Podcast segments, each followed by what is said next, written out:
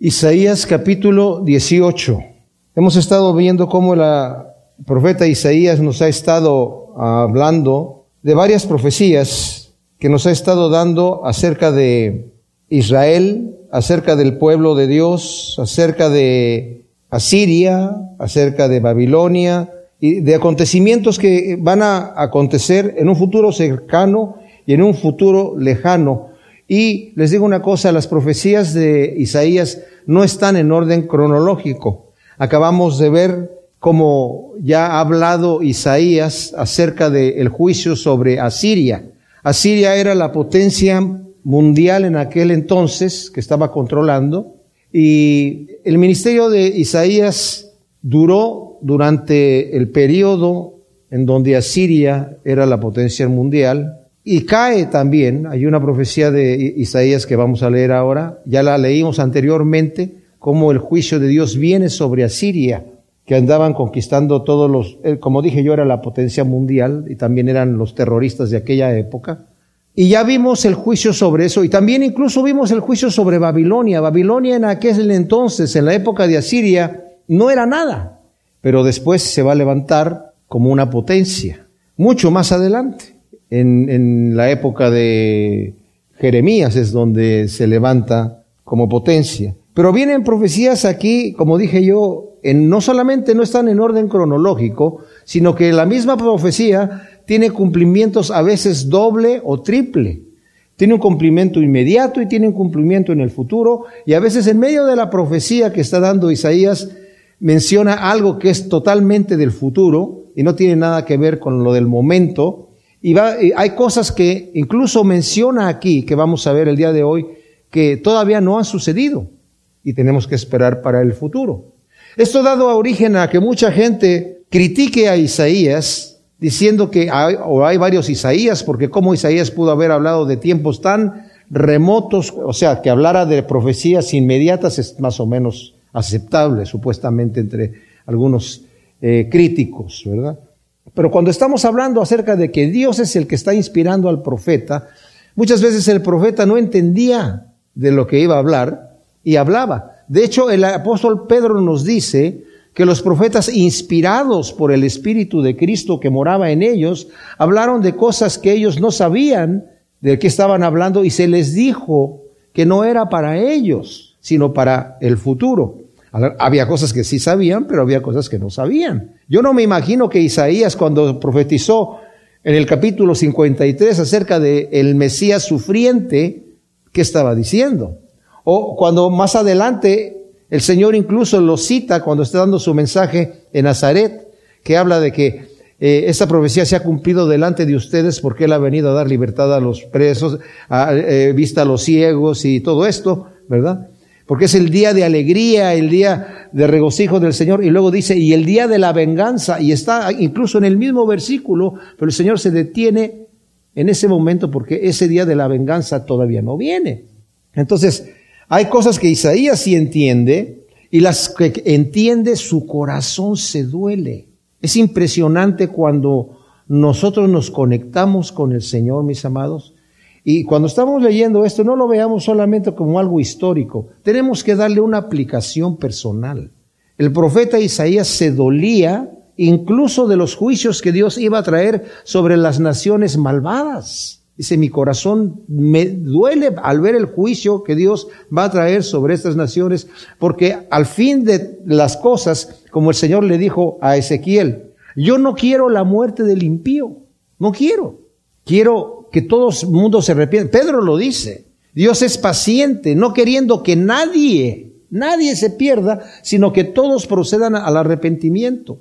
Y el asunto es este, mis amados. Nosotros hemos sido creados, obviamente, por nuestro Creador. Pero a veces, incluso como cristianos, perdemos la perspectiva porque decimos, sí, Dios, nos hizo y yo ya acepté a Cristo como mi Salvador, me voy al cielo, aquí está mi negocio. Tengo que preocuparme por lo que estoy viendo en este momento. Esto es lo que hay que poner los pies en la tierra aquí. Pero nada tiene sentido, absolutamente nada. Salomón lo dijo ya en Eclesiastés. Nada tiene sentido con la vida que está aquí debajo del sol si no la vemos desde arriba del sol, si no la vemos desde la perspectiva eterna. Porque para allá vamos todos y estamos aquí con ese propósito.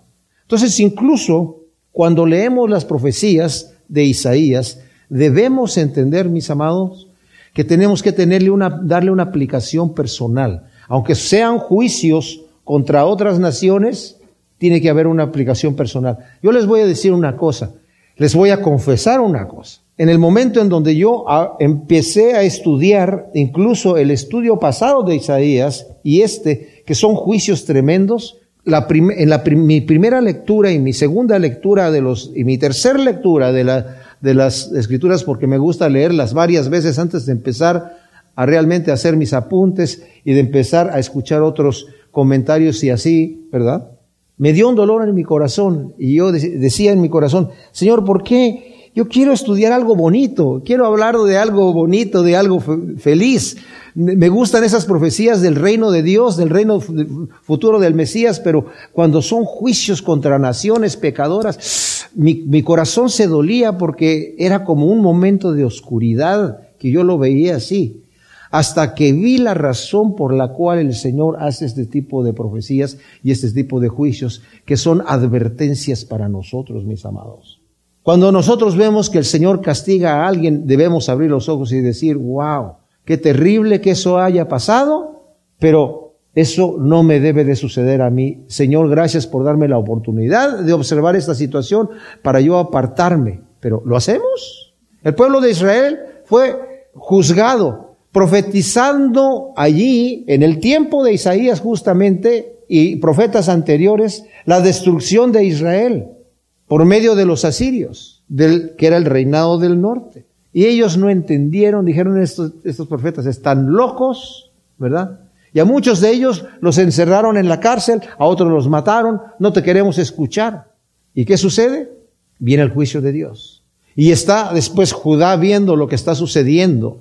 Incluso empiezan las profecías de, de Judá con Isaías y continúan con los diferentes profetas hasta Jeremías y algunos otros que ya fueron incluso hasta la deportación de Babilonia y empezaron a profetizar desde allá, diciendo, pongan atención, aprendan la lección de lo que les sucedió a Israel, arrepiéntanse, no sea que les vaya a pasar lo mismo.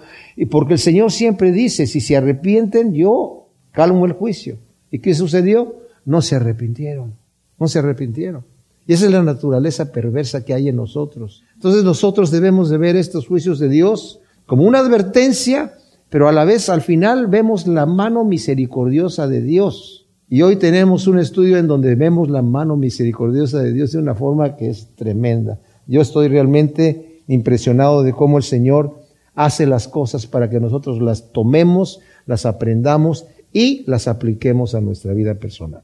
Entonces, como dije, acabamos ya de ver varias profecías, ya incluso vimos la profecía de la destrucción de Babilonia, cuando Babilonia ni siquiera existía en los días de, de Isaías como potencia, y incluso los diferentes naciones que todavía en su momento no estaban todavía fuertes, las profecías están aquí y en los diferentes profetas para cosas que están en el futuro, para que nosotros aprendamos la lección. El último, eh, estaba, mientras estaba yo leyendo todo esto, estaba orando al Señor y le dije, Señor, en una de esas que abre la Biblia, ¿verdad? Y dame, dame una, una sección que me consuele para seguir adelante en mi estudio, ¿verdad? Y me dio el último capítulo de Habacuc, en donde allí está hablando de la destrucción que el Señor va a traer sobre su pueblo. Y Habacuc se duele con todo eso, pero ese es un salmo. El último capítulo de Habacuc es un salmo. Y las últimas palabras dice, aunque ya no haya fruto en la vid, aunque ya no haya ovejas en el redil, aunque ya se haya acabado todo y la, todo tipo de esperanza, yo esperaré en el Señor mi Dios. Y voy a correr como gacela y voy a volar como las águilas. ¿Por qué? Porque nuestra esperanza no está en esas cosas. Al final, todo va al Señor a voltearlo para bien. Claro, el impío, el impío va a tener que sufrir su consecuencia, porque desafortunadamente sí existe un infierno y sí existe un lago de fuego a donde va a ir Satanás con sus ángeles y todos aquellos que tomaron el camino de Satanás y de sus ángeles, ¿verdad? Entonces empieza aquí. Y fíjense, dice, hay de la tierra que retumba, que está allende a los ríos de Etiopía, que envía embajadores por el mar navegando en naves de papiro que dicen, corred presto mensajeros al pueblo de elevada estatura, de brillante piel, a un pueblo temido por cercanos y lejanos, nación agresiva y atropelladora, cuya tierra dividen los ríos, vosotros habitantes del mundo, moradores de la tierra, al alzarse la bandera en los montes, mirad, al soplido del shofar, escuchad, que así me ha dicho Yahvé, como el calor vibrante ante la luz, como el vaho de la nube al bochorro de la siega, desde mi morada yo contemplaré sereno. Antes de la vendimia, cuando haya acabado la floración y se produzca el fruto y maduren las uvas, podará con podadoras los pámpanos y arrancará las cepas y las arrojará. Juntos serán abandonados a los buitres del monte y a las fieras de la tierra. Las aves de rapiña veranearán sobre ellos y todas las fieras de la tierra invernarán sobre ellos. En aquel tiempo será traído un presente a Yahvé Sebaot por un pueblo de elevada estatura y de tez brillante, gente temida por cercanos y lejanos, nación agresiva y atropelladora, cuya tierra dividen los ríos, al lugar dedicado para el nombre de Yahvé Sebaot, el monte Sión.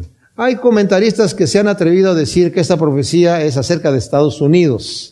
¿Verdad? Porque habla de las naves que vienen en el mar. Eh, y realmente no hay ninguna razón para pensar y casi ya eh, eh, esa, esa interpretación está deshecha, pero por ahí algún día la van a escuchar de alguien, ¿verdad? Así que la menciono por eso, pero la mayoría identifican esta profecía acerca de Etiopía. Otros comentaristas piensan que está hablando acerca de Egipto, que es la nación atropelladora. Pero en realidad yo me, lo que yo entiendo es que está hablando acerca de Etiopía. O sea, como dije, unos la identifican a la nación allende a los ríos de Etiopía, o sea, pegada a los ríos de Etiopía, como Etiopía misma en busca de la ayuda de Egipto en contra de Asiria. Otros identifican a Egipto enviando mensajeros a Etiopía para pelear contra Siria. Aún otros identifican a Etiopía ofreciendo aliarse con Egipto y con Judá en contra de Asiria.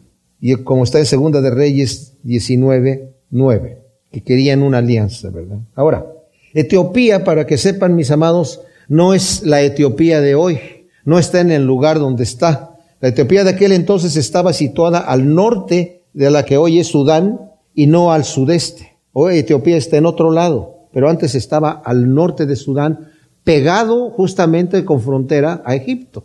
Entonces nos estamos refiriendo a otra zona completamente.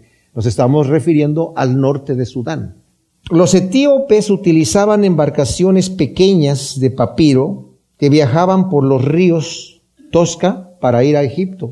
Y aunque aquí dice que el versículo 2 que envía embajadores por el mar navegando en naves de papiro, bueno, sabemos que las naves que tenían los etíopes, el papiro ahí era muy abundante, eran unas naves frágiles, eran unas naves pequeñas, no estaban diseñadas para ir por el mar, pero la palabra mar también significa cualquier tipo de agua, puede ser un río, puede ser un, lago o una laguna, y ellos andaban por estas barquitas navegando, y lo que andaban haciendo, ¿verdad? Es la, la profecía es a los mensajeros que podría ser el mismo Isaías que lleven la noticia de Yahvé a los etíopes. ¿Por qué son los etíopes? Porque es gente de elevada estatura y de tez brillante. Algunas versiones dicen de piel suave. Los etíopes andaban buscando ayuda, porque cada vez que pasaban los asirios, que todavía en este momento, como dije, están en potencia, esta, esta profecía es acerca de Asiria. eran, ellos cuando conquistaban, Siempre, había muchos pleitos entre Asiria y Egipto y cuando llegaban, hubo varias invasiones allí, pasaban por varios territorios y por los territorios donde pasaran, arrasaban con todo mundo. No es como las guerras de hoy en día, que por ejemplo una nación tiene problema con la otra nación y va y se brinca, pasa por donde tengan que pasar para ir a pelear con aquella nación. No, los asirios por donde pasaban para ir a pelear con aquella nación, arrasaban con todo se llevaban gente para todos lados y robaban, eran, saqueaban, como dije, eran terroristas esta gente. Incluso cuando estaban a punto de ir a Egipto pasaban por varios lugares, se iban por el Mediterráneo o a veces atravesaban por el Jordán y cuando estaban por el Jordán volteaban y decían, ahí está Judá, vamos a atacar también a Judá. Y es ahí en donde esta profecía se va a cumplir, ¿verdad? Porque a Judá la veían como pobrecito Judá. Judá anda buscando ayuda en Egipto, anda buscando ayuda en Etiopía para que los protejan, ¿verdad? Nosotros los vamos a atacar. Y ya hemos visto cómo durante el reinado de Ezequías, ¿verdad? En el capítulo 19 de Segunda de Reyes, llegaron blasfemando el nombre de Dios diciendo que ustedes en qué confían, ustedes no saben que donde nosotros vamos, nosotros arrasamos. Y el Señor ya les había dado una, una tremenda profecía a través de Isaías a Siria diciendo ustedes no yo los he usado ustedes como mi instrumento de juicio, pero ustedes no lo entendieron así. Ustedes creyeron que ustedes son la gran cosa y se han ensañado con la gente. Entonces el Señor los va a destruir. Aquí el mensaje Dice, envía mensajeros y el mensaje va a ser, vosotros habitantes del mundo y moradores de la tierra, al alzarse la bandera, dice el versículo 3 en los montes, miren, al soplido del shofar, escuchen, que así me ha dicho Yahvé. O sea, el, Señor está diciendo eh, en la profecía o a los mensajeros que está enviando Isaías o el mismo Isaías que está yendo, está diciéndole a los etíopes, tranquilos, espérense. Yo sé que están desesperados porque no quieren que Asiria pase por ustedes y que los destruya. No se preocupen. Dios va a hacerles la guerra. Dios los va a destruir. Ustedes no tienen que hacer alianzas, no tienen que empezar a decir, bueno, los asirios son muy poderosos, vamos a juntarnos entre todos y entre todos le damos para ver qué podemos hacer. Porque esa es la manera normal de, de los hombres de ver las cosas, ¿verdad? Pero se van a llevar una gran sorpresa. Entonces está diciendo el Señor, y eso me maravilla aquí, habitantes del mundo y moradores de la tierra, cuando se alce la bandera en los montes, en cuanto empiece la guerra, en cuanto digan los, los asirios, aquí nos ponemos, y desde aquí vamos a atacar a Judá, y desde aquí los vamos a atacar a todos y los vamos a aplastar a todos, espérense, porque al alzarse la bandera en los montes y al soplido del shofar, escuchen. Y fíjense lo que dice aquí el Señor, mis amados. Así me ha dicho Yahvé, como el calor vibrante ante la luz, como el vaho de la nube al bochorno de la ciega, desde mi morada, yo contemplaré sereno. A veces pensamos nosotros, mis amados, cuando estamos pidiéndole al Señor que nos saque de algún problema, de alguna dificultad que para nosotros es grave, que para nosotros es tremenda. Y decimos, Señor, ¿por qué no me escuchas? ¿Por qué no me libras? Y no es solamente de, de, nosotros porque seamos carnales. El mismo David decía, Señor, clamo a ti todo el día y no me escuchas para que me libres de mis enemigos.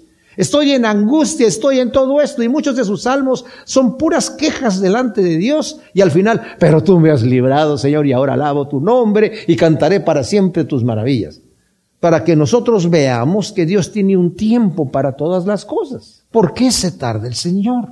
Porque nos está probando. El Señor quiere que tengamos confianza en Él. El Señor nos dice que esperemos. Tú espera, estate quieto y vas a ver la mano de Dios obrando en tu vida. ¿No es cierto? Analicemos nuestra propia vida. Cada uno de nosotros tenemos por lo menos uno o, dos situaciones o más en nuestra vida que hemos desesperadamente orado a Dios por algo. Y no nos lo contesta, Señor, esto. Y a veces decimos, el Señor no me escucha, no me lo va a contestar. Yo no le veo posibilidad a esto. Es más, como el Señor se está tardando, la cosa se está empeorando. Y ahora ya no tiene salida. Y Señor, te tardaste, ahora y sí ya no sé ni cómo lo vas a hacer, Señor. ¿Verdad? Pero de repente lo vemos. En, los testimonios que tuvimos de oración, vimos varias oraciones contestadas así, y no todas se, comunicaron porque hubo, personas que después yo hablé con, con ellas y me dijeron, esto no lo quise comunicar, pero el Señor me respondió mi oración en donde yo ya estaba desesperado o estaba desesperada, y el Señor me la respondió, y yo ya no le veía ni, ni pies ni cabeza. Porque yo vi, Señor, aquí hay una puertita. Aprovecha, Señor, aprovecha que se va a cerrar. Señor, Señor, ya se cerró la puertita. ¿Verdad? Y dice, el Señor dice, yo estoy contemplando sereno. ¿Y qué es lo que está contemplando sereno? Está contemplando sereno a Siria, que está amenazando en la época de sequías al mismo rey Ezequías diciéndole, los vamos a hacer pedazos. Es más, los asirios le dijeron a, Ezequías, ya habían conquistado las ciudades más fuertes de Judá, en la época de Isaías, y le dijeron, este, los vamos a hacer pedazos. ¿Están confiando en su Dios? ¿A poco los dioses de las otras naciones los han librado? Ezequías dijo, ¿saben qué? Yo les doy todo el oro, todo el cosa, y ya por favor, déjenme tranquilo. No, ahora sí los queremos, los vamos a, a destruir completamente. Y el Señor, aquí fíjense lo que va a decir, dice, antes de la vendimia, cuando haya acabado la floración, o sea, antes de que lo que ustedes esperan, antes de que ustedes crean que se acabó la situación, y se produzca el fruto y maduren las uvas, Él va a podar con podaderas los pámpanos y va a arrancar las cepas y las arrojará. Juntos serán abandonados a los buitres del monte y a las fieras de la tierra. Las aves de rapiña veranearán sobre ellos y todas las fieras de la tierra invernarán sobre ellos. ¿Qué es lo que sucedió? Que estaban rodeados, los asirios rodearon ya Jerusalén y el ángel de Jehová, nos dice Segunda de Reyes capítulo 19, en una sola noche mató 185 mil. O sea, acabó con todo el ejército. De manera que al otro día cuando salieron los judíos a ver qué había pasado, eran puros cuerpos muertos. Y, todo, y se llevaron un gran botín. Varios días tardaron en llevarse el botín, porque cuando salían a la guerra la gente ya llevaba todos sus lujos, ¿verdad? Todos sus bienes. Adornaban hasta sus caballos. Esa era la costumbre. Y eran tantos cuerpos que dice, van a estar las aves de rapiña comiéndose ahí por tanto tiempo y hasta va a llegar el invierno y las fieras del campo van a terminar con lo que quede roendo los huesos de ahí. Va a ser tanto el estrago que yo voy a hacer a Siria. Este es un juicio tremendo. Y luego dice, en aquel tiempo será traído un presente de Yahvé Sebaot por un pueblo de elevada estatura y tez brillante, gente temida por cercanos y lejanos, nación agresiva y atropelladora cuya tierra dividen los ríos, al lugar dedicado para el nombre de Yahvé Sebaot. Está diciendo, los etíopes van a traer un presente al Señor. Los etíopes y las demás naciones, mis hermanos, quedaron tan agradecidos con Dios porque vieron el Dios de los judíos acabó con los asirios. No terminó con Asiria en sí, pero la debilitó tanto, tanto, tanto que de ahí fue decayendo, decayendo, decayendo, decayendo hasta que terminó en nada. Y en segunda de Crónicas 32, 23 nos dice que las naciones trajeron presentes a Jehová, a Yahvé, a Israel, porque vieron la mano de Dios que destruyó a los asirios. ¡Qué tremendo! O sea, vemos que todas estas cosas sucedieron para la gloria de Dios. Por eso el Señor dijo, esténse quietos. Cuando vean estos tipos que ya los tenemos aquí, el Señor mandó un ángel nada más, uno solo, y terminó con 185 mil, de los más fuertes. Cuando leemos las descripciones que nos da entre Isaías, segunda de Crónicas y segunda de Reyes, vemos que eran de los más valientes del ejército de los asirios, fueron derrotados, muertos todos allí. Impresionante. El mismo Flavio Josefo, el historiador judío, lo tiene en sus libros. La misma historia lo registra. Tremendo. Capítulo 9 de Isaías Ahora viene aquí una profecía de Isaías acerca de Egipto. Vimos en el capítulo anterior una profecía gloriosa de cómo obedecieron los etíopes la voz del Señor y se quedaron tranquilos. Porque igual dijeron, bueno, si no podemos hacer nada, mejor nos quedamos tranquilos. Por eso dice, eh, envía mensajeros veloces que vayan y les digan. Y ya cuando vieron la mano de Dios dijeron, wow, Señor, le vamos a traer un presente. Y en eso Dios es glorificado, mis amados. El Señor dijo, haz tus buenas obras delante de los hombres para que glorifiquen a nuestro Padre Celestial. Cuando nosotros somos representantes de Dios, pero no tenemos fe en que Dios nos va a librar, la gente pues se queda, pues, si no tiene fe, o sea, somos mal testimonio.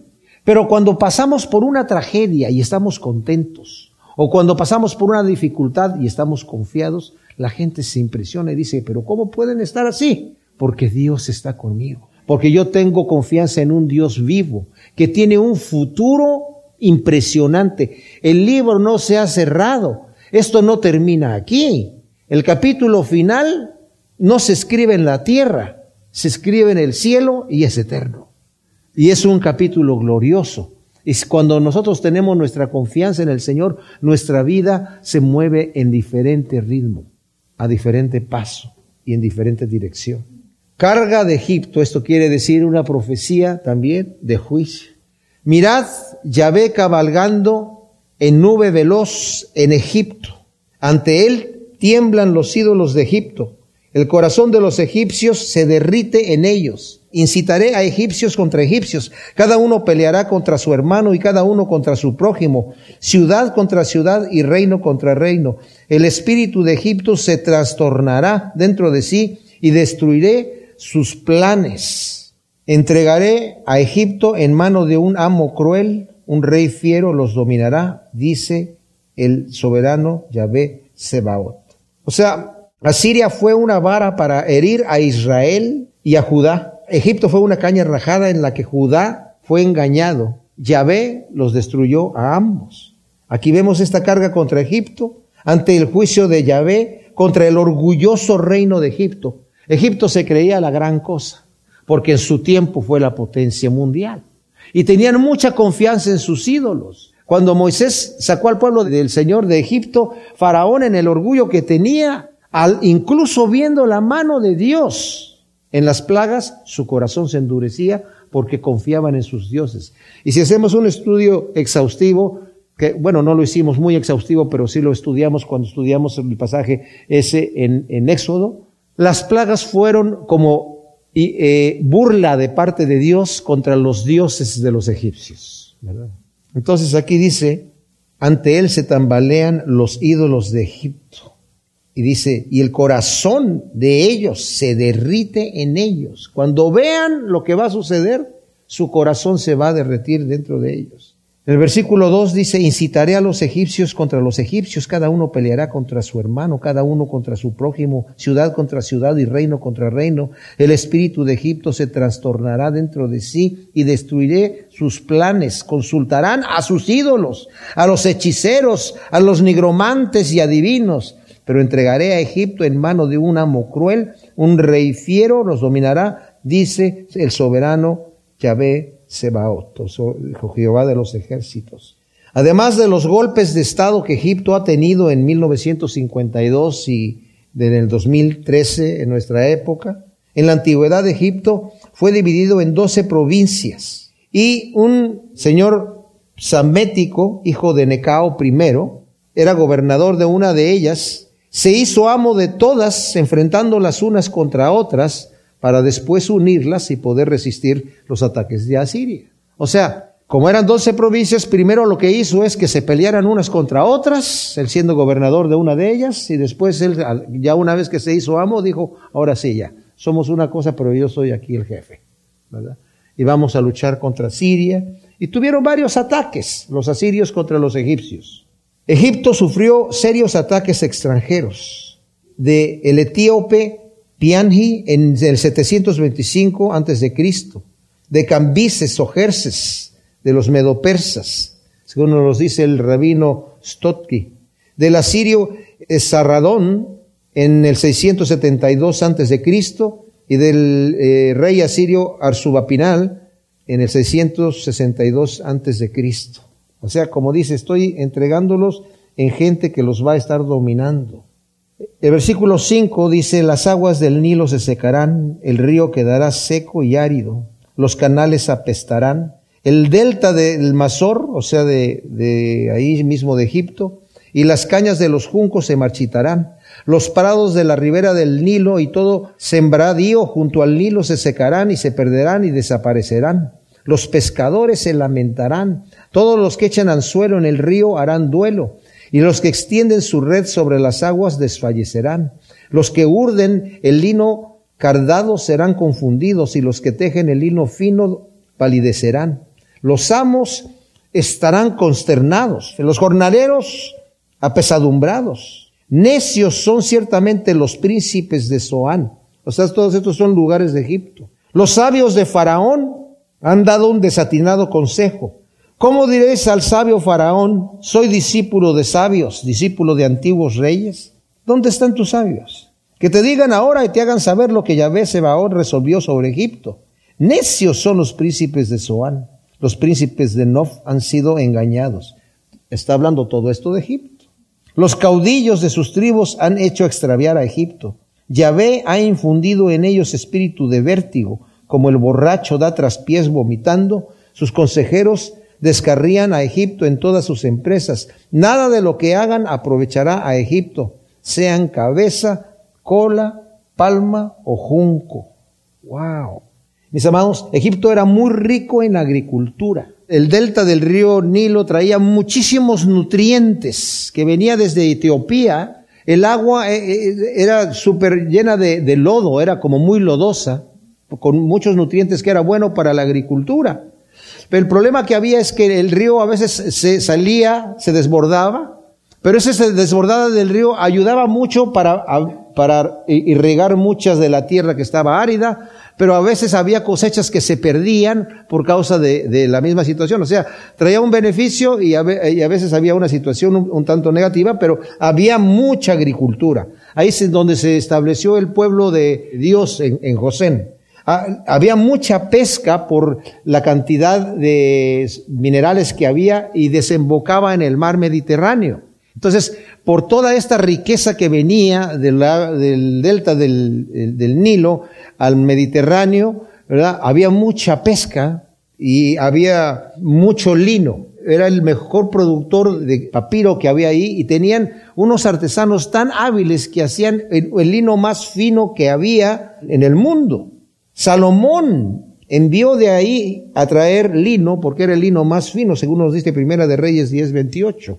Yahvé les anuncia por medio de Isaías que los orgullosos sabios y consejeros de Egipto son necios y han sido confundidos como borrachos, que descarrían a Egipto en todas sus empresas y que en nada de lo que les hagan les va a salir bien.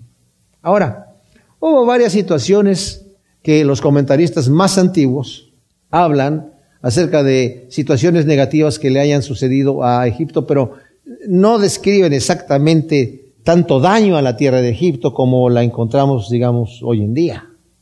Hoy en día. Bueno, los comentaristas más modernos, ¿verdad? Y yo estoy de acuerdo con esto, le echan la culpa todo esto a la represa de Asuán.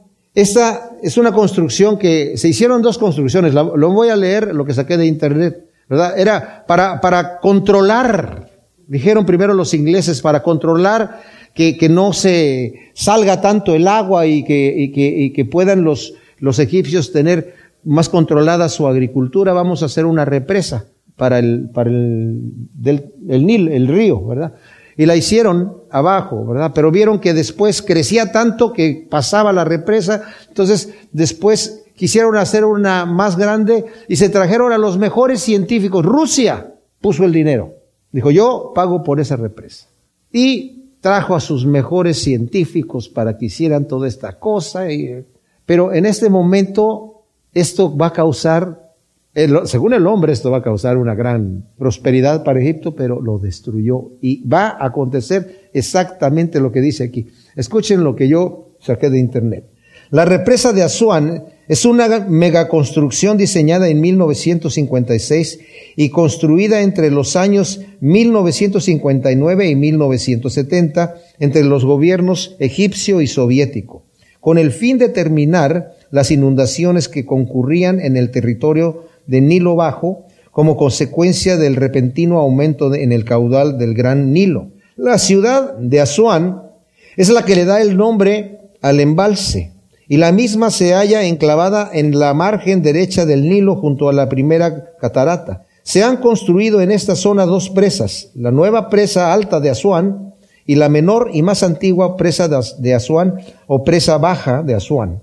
El Nilo se desbordaba anualmente cuando las aguas procedentes de Uganda y Sudán, que en este entonces era Etiopía, fluían hacia el bajo Nilo en verano desde la antigüedad estas crecidas fueron las que convirtieron las tierras próximas al río en una fértil vega, ideal para la agricultura, al dejar un sedimento de nutrientes y minerales en el suelo del limo.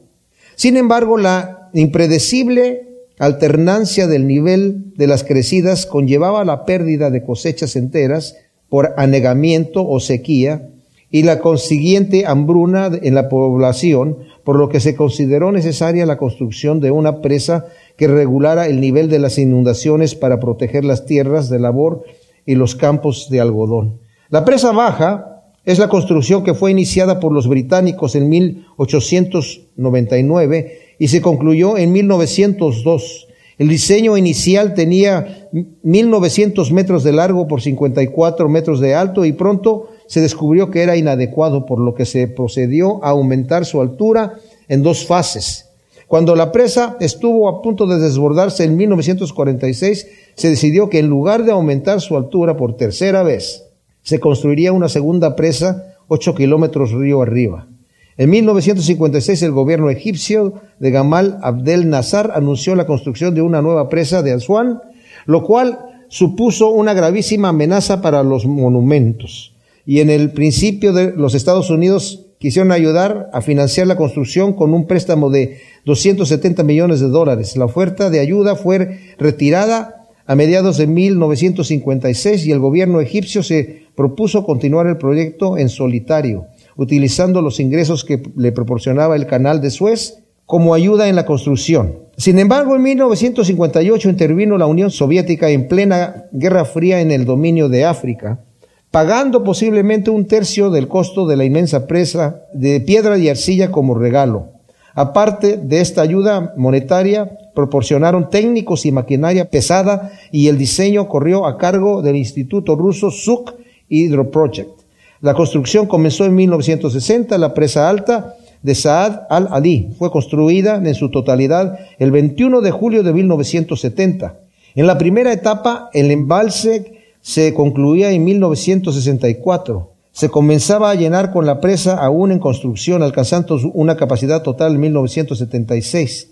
Este embalse causó inquietud entre los arqueólogos debido a que el complejo de Abu Sibei, así como otras decenas de templos, quedaría sumergido bajo las aguas en 1960. Una operación de rescate patrocinada por la UNESCO localizó, excavó y trasladó 24 de estos monumentos a, ubicaciones más seguras y fueron donados a los países que colaboraron en el rescate, como el templo de Devot, actualmente en Madrid, España. La presa alta tiene 3.600 metros de largo y 900 metros de ancho, en la base 40 metros de ancho, en la cúspide y 111 metros de alto, con un volumen de material de 43 millones de metros cúbicos.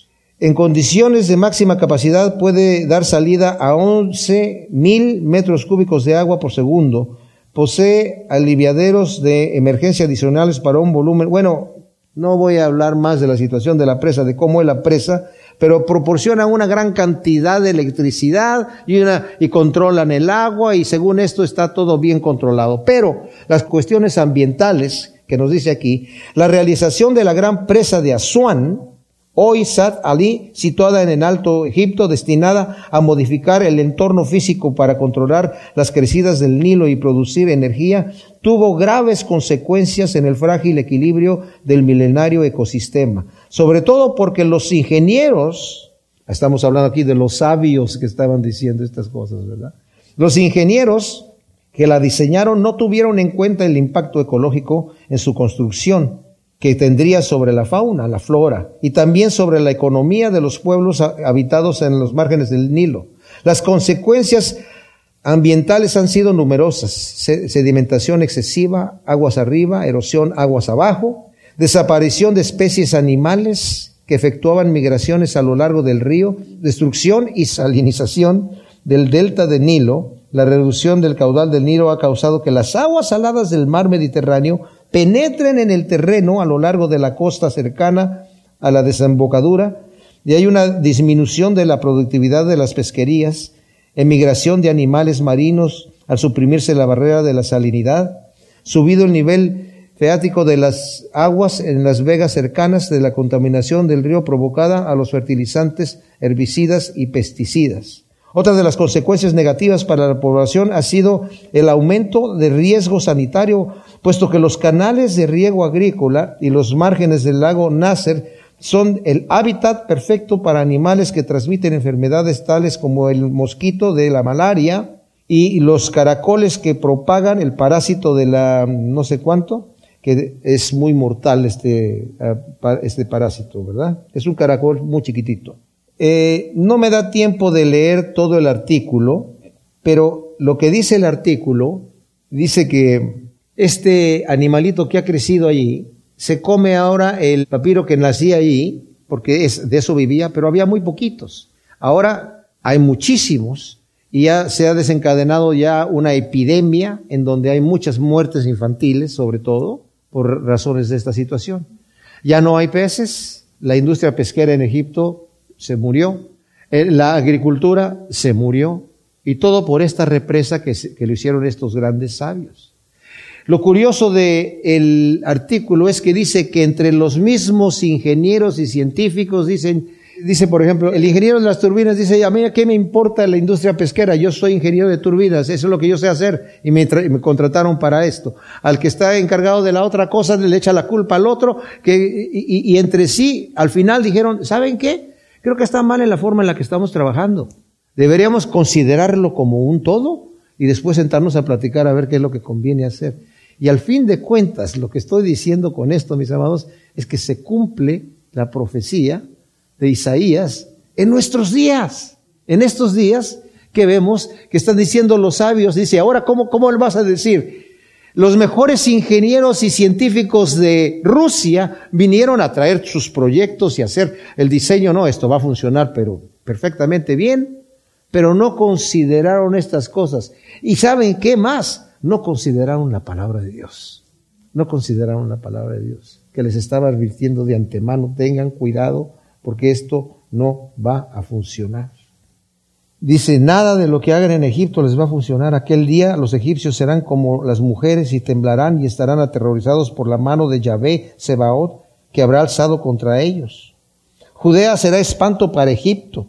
Su sola mención le producirá terror por el designio que Yahvé Sebaot ha determinado contra Egipto aquel día Ahora, esto todavía no ha pasado. Esto es una profecía para el futuro, porque cuando ha sido Judá una amenaza o un terror para Egipto, eso no ha acontecido todavía, pero va a acontecer, ¿verdad? Aquel día habrá cinco ciudades en la tierra de Egipto que hablarán la lengua de Canaán y jurarán por Yahvé Sebaot, y una de ellas será llamada ciudad Eres. Aquel día habrá un altar para Yahvé en medio de la tierra de Egipto y un monumento a Yahvé junto a su frontera. Será señal y testimonio de Yahvé Sebaot en la tierra de Egipto. Cuando clamen a Yahvé a causa de su opresor, Él les enviará un salvador y defensor para librarlos. O sea, hasta van a clamar porque va a haber un terror. Tal vez estará refiriendo al anticristo. Es muy posible, es muy posible. Aquel día Yahvé Sebaot se dará a conocer en Egipto y los egipcios conocerán a Yahvé. Sí, presentarán sacrificios y ofrendas vegetales y harán votos a Yahvé y los cumplirán. Yahvé herirá a Egipto. Fíjense, esto es especial. Lo herirá y lo sanará. Ellos se convertirán a Yahvé y él les será propicio y lo sanará. Mis amados, el Señor hiere para sanar. Él no hiere para, para dar muerte. Él dice, yo no quiero la muerte del impío en Ezequiel 33, 11. Pero el juicio de Dios, como dice Pedro, comienza en la casa de Dios. Cuando Dios nos hiere con alguna prueba, tragedia, pérdida, aflicción, enfermedad, etcétera, es para disciplinarnos y corregirnos, para que no seamos destruidos. Dice en Hebreos 12 del 1 al 13, no desprecies la disciplina del Señor, porque el Señor al que ama lo disciplina, lo corrige, porque lo ama. En Santiago dice, está alguno enfermo, haga oración. Si alguno tiene algún problema, haga oración. Si está enfermo, venga delante de, de, de, los ancianos que lo unjan con aceite y si hubiese tenido algún pecado, le será perdonado. O sea, el Señor nos aflige a nosotros los cristianos para corregirnos. Este versículo es tremendo, el 22. Ah, luego fíjense, esto, esto sí que habla definitivamente para el día futuro del Señor. Aquel día habrá una calzada de Egipto a Siria. Los asirios entrarán en Egipto y los egipcios en Asiria. Entonces los egipcios y los asirios serán, vivirán juntos. Servirán juntos. Aquel día Israel será tercero con Egipto y con Asiria. No tercero en, en, dignidad, sino que se estará dentro de... Estos enemigos acérrimos van a estar sirviendo a Dios para bendición en medio de la tierra, porque Yahvé Sebaot los habrá bendecido diciendo, fíjense lo que dice el Señor, bendito sea mi pueblo, Egipto y Asiria, obra de mis manos y mi heredad Israel. El Señor tiene cuidado del impío, mis amados. Está diciendo, los asirios y los egipcios son, son, obra de mis manos. Benditos sean ellos, ¿verdad? Porque en aquel día van a vivir juntos. Va a haber una carretera, aquí dice, va a haber una calzada entre Asiria y Egipto. Estamos hablando del reino bendito milenial de nuestro Salvador. Pero veamos cómo la mano de Dios en las profecías del Señor se cumplen de una forma tremenda, mis amados, y segura. La gente se burla, diciendo ah, esto no se ha cumplido, esto no se puede cumplir. Los críticos se burlan. Pero les digo una cosa, mis amados, la Biblia nunca falla. No hay una profecía que no se haya cumplido a su tiempo. No hay algo que el Señor haya dicho que se haya que no haya funcionado. La gente duda, y dice, no, Pilato no existió hasta que encontraron una placa que dijeron, ah, mira, esta calzada fue escrita por, fue hecha por Pilato. Ah, fue eh, que, era un hombre inventado. Que Abraham fue un nombre inventado en su época. Encontraron unas tablillas que hablaban de Abraham. De no solamente uno, sino varios. Entonces, la Biblia siempre demuestra que la palabra de Dios es la verdad y tenemos un futuro tremendo en el Señor seguro, mis amados, sabiendo que ese reino eterno, glorioso, viene. Y tenemos que estar preparados. Gracias Señor, te damos por tu palabra. Te pedimos que tú la siembres en nuestro corazón y vemos en nuestros días cumplidos esta situación, Señor, de esta represa de Asuán que se hizo. Y tú ya lo tenías profetizado, Señor, dos mil setecientos años antes, Padre. Bendito sea tu nombre. Porque todo lo que tú dices lo cumplas. Te pedimos, Señor, que nos escondas en el hueco de tu mano. Sabemos que nuestros nombres están escritos en tu libro y queremos que estas palabras nos llenen de aliento para saber que servimos al Dios Todopoderoso que tiene planes buenos para sus hijos. Gracias. Te damos a ti toda la gloria y toda la honra en el nombre de Cristo Jesús. Amén.